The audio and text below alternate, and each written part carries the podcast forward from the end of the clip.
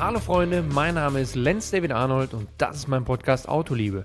Für all diejenigen, die ein Auto nicht nur nutzen, um von A nach B zu kommen und für die, die bei luftgekühlt nicht an eine Klimaanlage denken. Leute, es war soweit. Ich durfte meinen M3 Touring abholen und ja, was soll ich sagen? Wir reden jetzt hier schon seit einigen Folgen über, über Emotionen beim Autokauf, über Emotionen, was in einem ausgelöst wird, wenn man in so ein Auto einsteigt oder wenn man es startet oder wenn man losfährt. Sind ja verschiedene Ansätze. Ja, man hat die ersten Bilder schon gesehen. Man ist heiß drauf. Ne? Das ist ja so dieser normale Vorlauf und dann war es gestern endlich soweit. Das Auto war zugelassen, die Nummernschilder beim Händler und somit die Freigabe da, das Auto abzuholen. M3 Touring, einfach nur noch mal ganz kurz ein Abriss für alle die, die den nicht wirklich auf der Platte haben. Ähm, es ist so, dass es der erste Kombi ist, der als M3 kommt. Also es gab vorher noch nie einen M3 Kombi. Und ich glaube auch persönlich, es ist der letzte, äh, beziehungsweise erstmal, ja, mit so einem Aggregat vorne drin, weil ähm, so ein Auto ist ja immer Bauzeit begrenzt, bis zum Beispiel ein Facelift kommt.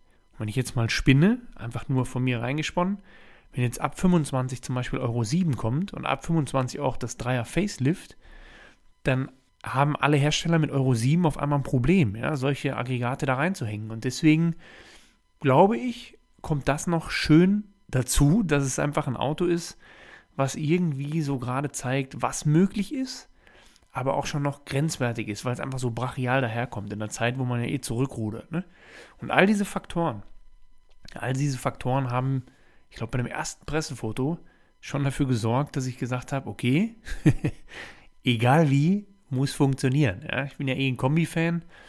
Ja, das war einfach so ein Auto, das musste einfach sein. Und wenn wir jetzt mal ein paar, paar Eckdaten aufzählen zu dem Ding, wir haben 510 PS aus einem Twin Power Turbo, also ein rein Sechszylinder, ja. ähm, Turbo aufgeladen, 650 Newtonmeter Drehmoment, da ist schon Bums da. Und so ein Sechszylinder, wir haben ja immer wieder die Zylinderdiskussion. So ein Sechszylinder ist halt auch einfach souverän vorhanden.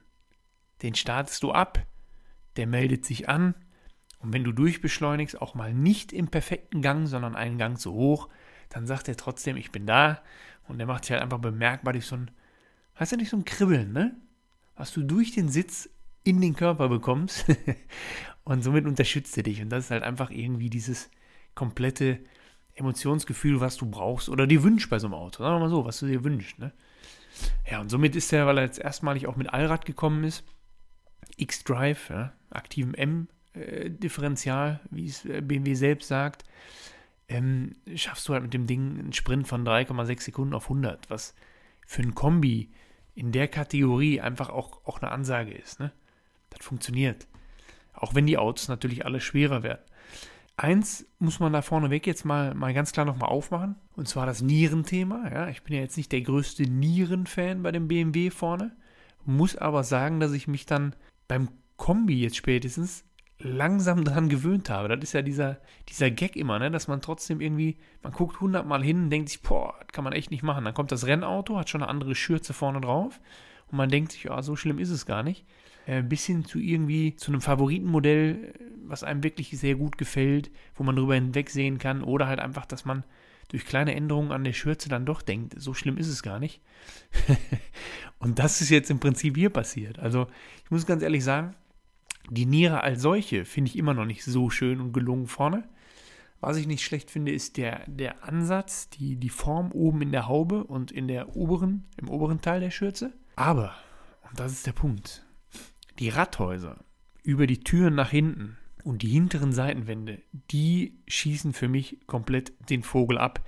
Weil wie brachial willst du bitte schön deine Spur hinstellen, dass du dir solche Kotflügel da hinten dran ballerst, die dann nachher in so einen bulligen Arsch übergehen. Also ich muss ganz ehrlich sagen, von hinten, gerade so ab B-Säule nach hinten, ist das Auto für mich einer mit der schönsten auf dem Markt, weil es einfach irgendwie stimmig wirkt. Ich wollte es nur nochmal ansprechen, weil natürlich die Lager ganz klar getrennt sind. Also ich glaube, die Kenner erkennen schon an, was da in dem Gerät verbaut ist und dass es schon eine coole Geschichte ist. Aber halt eben die Niere spaltet dann doch noch sehr, sehr viele Lager, sodass du das irgendwie nicht wirklich greifen kannst. Und wenn ich jetzt gerade noch mal auf die Werte schaue, äh, und wir, wir einen Wert haben, also 3,6 auf 100 und wir aber auch einen Wert haben von 0 auf 200 von 12,9 Sekunden, dann muss man das einfach mal einordnen und sagen, das war 2010 ein GT3 RS. Das finde ich schon brutal, wo die alles hingegangen ist, die Reise. Und somit ist das halt einfach ein Spaßgarant. Da muss man einfach sagen. Und jetzt hat er Allrad, ja. BMW sagt ja immer Freude am Fahren. Und wer das bei mir alles so ein bisschen verfolgt hat, weiß ja, ja, ich habe nichts gegen BMW oder ich hatte nie was gegen BMW, aber ich hatte auch eigentlich noch keinen. Also ich hatte mal einen E30 M3, aber ich hatte die letzten 10, 12 Jahre eigentlich keinen BMW. Ich kann dir gar nicht sagen, warum, oder ich kann euch nicht sagen, warum. Kumpels hatten immer mal wieder einen und ich fand den auch gut, weil es halt immer so war bei BMW, du setzt dich rein, das Lenkrad ist ja so ein schönes, dick aufgepolstertes Lenkrad, ja, wenn ihr das quasi so in die Hand nehmt. Es ist nicht zu groß, es ist trotzdem füllig in der Hand, dann hat man schon so ein gutes Gefühl. Du hast wirklich das Gefühl, okay, ich habe das Auto komplett so in der Hand. Ja, so muss das sein.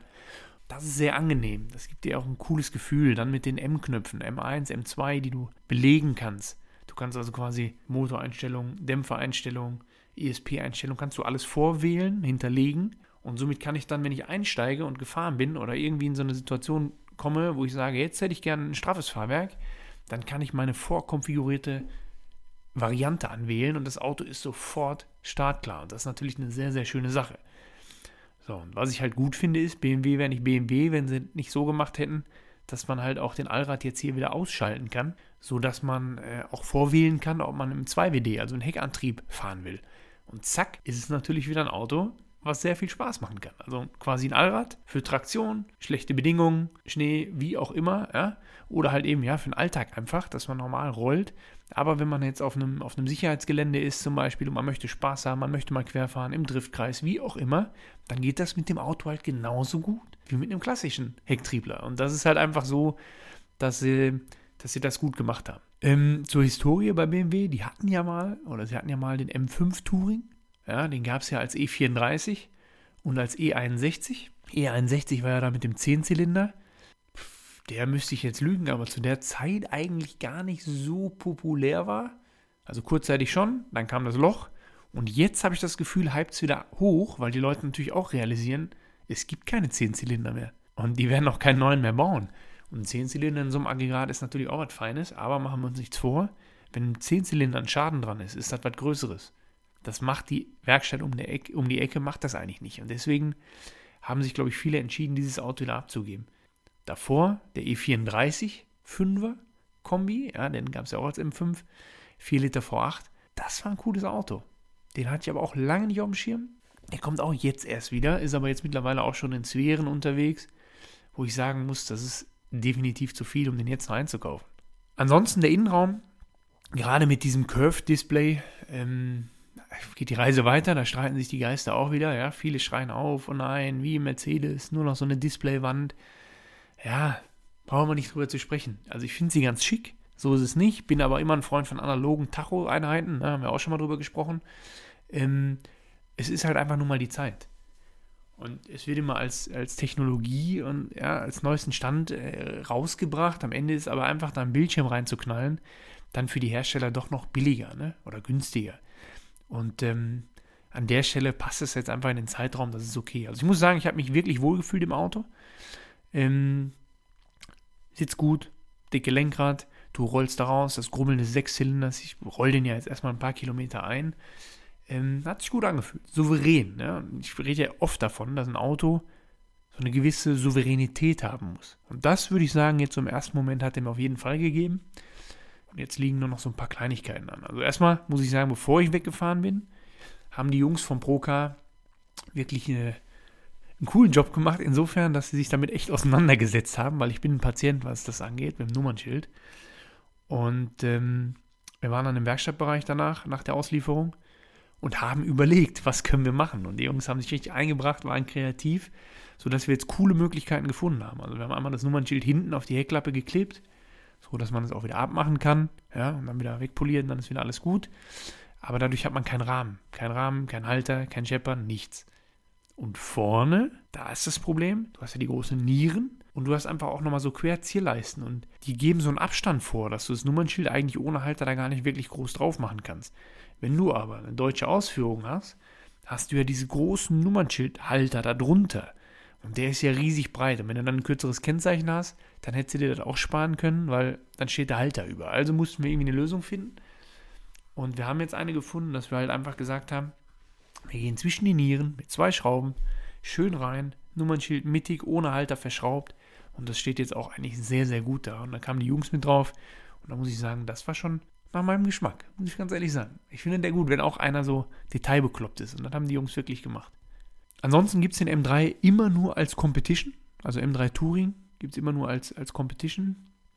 Ähm, Kofferraum ist ganz okay, ist echt groß. Ich mache auch demnächst mal so ein, so ein Walkaround irgendwie zu dem, zu dem Auto, dass man mal so ein paar Sachen ansieht oder anschaut und sehen kann. Ansonsten ja der Klassiker, ne? BMW immer mit der getrennten Heckscheibe, wo du nur die Scheibe aufmachen kannst, wenn der Kofferraum zubleibt. Dann halt eben die Spiegel, diese M-typischen Spiegel, die ja eigentlich sehr groß sind. Ich bin auch kein Riesenfreund von großen Spiegeln, aber mit dieser Befestigung, die sind nur unten fest, aber trotzdem haben die oben nochmal diesen Arm so an die Karosse ran. Das finde ich, gibt dem Ganzen so diesen M-Touch. Und auch wenn du drin sitzt, dann ist dir sofort klar, in was für einem Auto du sitzt. Und das finde ich ist auch mittlerweile echt äh, gut gelöst, dass du da so einen, so einen Wiedererkennungswert äh, hast. Ne? So, und klar werden Autos schwerer, da brauchen wir nicht drüber zu reden oder drüber zu streiten. Mittlerweile ist es ja leider so, dass wir dann drüber reden, wie kaschiert der Hersteller das am besten. Ja? Jetzt ist es so, bei dem Touring jetzt hier, wir haben hier äh, knapp 1,9 Tonnen in dem Auto, ist 200 Kilo zu schwer, da brauchen wir uns nichts vormachen. Aber auch da wieder mit den ganzen Auflagen, Abgaswerten, Sicherheitsvorschriften und so weiter, äh, ist irgendwann halt auch das Ganze nicht mehr ganz so einfach. Und da muss man einfach so sehen. Also ist ja ähnlich wie bei AMG.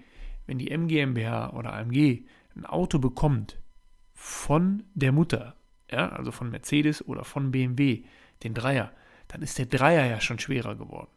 Und dann kann natürlich die MGMBH oder der AMG mit dem Budget gar nicht mehr hingehen und so viel entwickeln, um so viel wieder leichter zu machen, weil dann könnte kein Endkunde da draußen das Auto mehr bezahlen. Und das ist der Grund, warum die Autos da in diese Richtung gehen. Ja? Während im, im Seriensegment der normale Dreier, der normale, äh, die normale C-Klasse, einfach aufgrund der Auflagen und Komfort, und hier muss man noch was reinbauen und hier noch und da noch, einfach, einfach das ganze Ding schwer hauen. Trotzdem war es so, als wir den M3 gefahren sind, also ein Kombi hatten wir noch nicht für die Sendung, das ist auch witzig übrigens, weil M3 Touring Markteinführung ist erst im März. Das heißt, für Journalisten, für Vox kriegen wir das Auto erst im März oder April eigentlich, um dann einen Bericht zu machen. Und wir müssen darüber einen Bericht machen, weil ich glaube, dass halt eben historisch das auf jeden Fall ein, ein Schritt ist äh, aus der BMW-Richtung, die man in äh, einigen Jahren noch äh, auf dem Schirm hat. Und Deswegen müssen wir darüber einen Bericht machen. Aber die Presseautos gibt es noch nicht, aber die ersten werden jetzt ausgeliefert. Ähm, da sieht man, dass natürlich ein Großkonzern ganz viele Hebel hat, ganz viele Zahnräder, was alles ineinander übergreifen muss, dass sowas irgendwie sich schon mal verschiebt. Ich weiß auch nicht.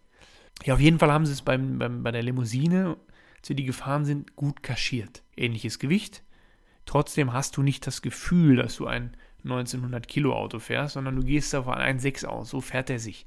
Und ähm, das hat die C-Klasse ja auch ein bisschen hingekriegt. Die C-Klasse wiegt 2150 und die fährt sich eher so wie ein 1900 Kilo Auto. Also ihr merkt, die gehen hin und kaschieren das so, dass du 250, 300 Kilo dir wegdenken kannst vom reinen Fahrgefühl. Wie es passiert, immer unterschiedlich. Kann elektronisch sein, ähm, kann durch eine aggressivere Abstimmung sein. Also es gibt verschiedene Varianten.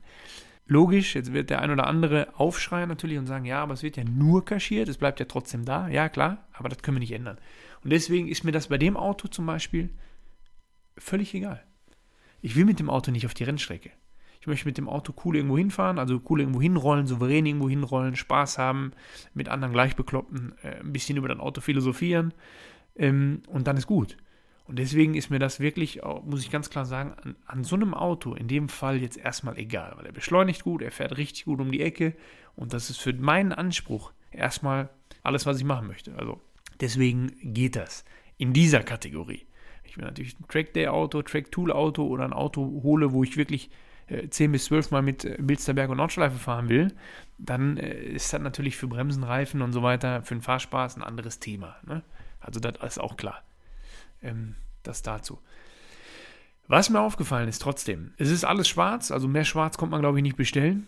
Ähm, das ist kein Problem. Was mir aber aufgefallen ist, und Alex Müller hat es schon gesagt, weil er hatte schon mal eine Limousine, ähm, du brauchst auf jeden Fall Spurplatten. Und ich bin ja immer einer, der möglichst lange auf Spurplatten verzichtet. Ich weiß gar nicht warum. Ich glaube, es gibt gar keinen Grund dafür. Aber, aber ich war einfach aus, aus Bequemlichkeit. Und es ist ja so, auch im 1063 damals, wenn du Gewindefedern fährst oder ein Fahrwerk und du fährst in tiefer, dann kannst du halt einen Zentimeter tiefer fahren, als wenn du Spurplatten drauf machst, weil dann könnte es irgendwann sein, dass er schleift beim Einlenken. Ja, und das will man natürlich nicht. Deswegen habe ich mich immer dagegen entschieden. Es ist aber so, als ich das Auto gesehen habe, speziell die Vorderachse, bei BMW müssen auf jeden Fall Spurplatten drunter. Also der muss bündig stehen.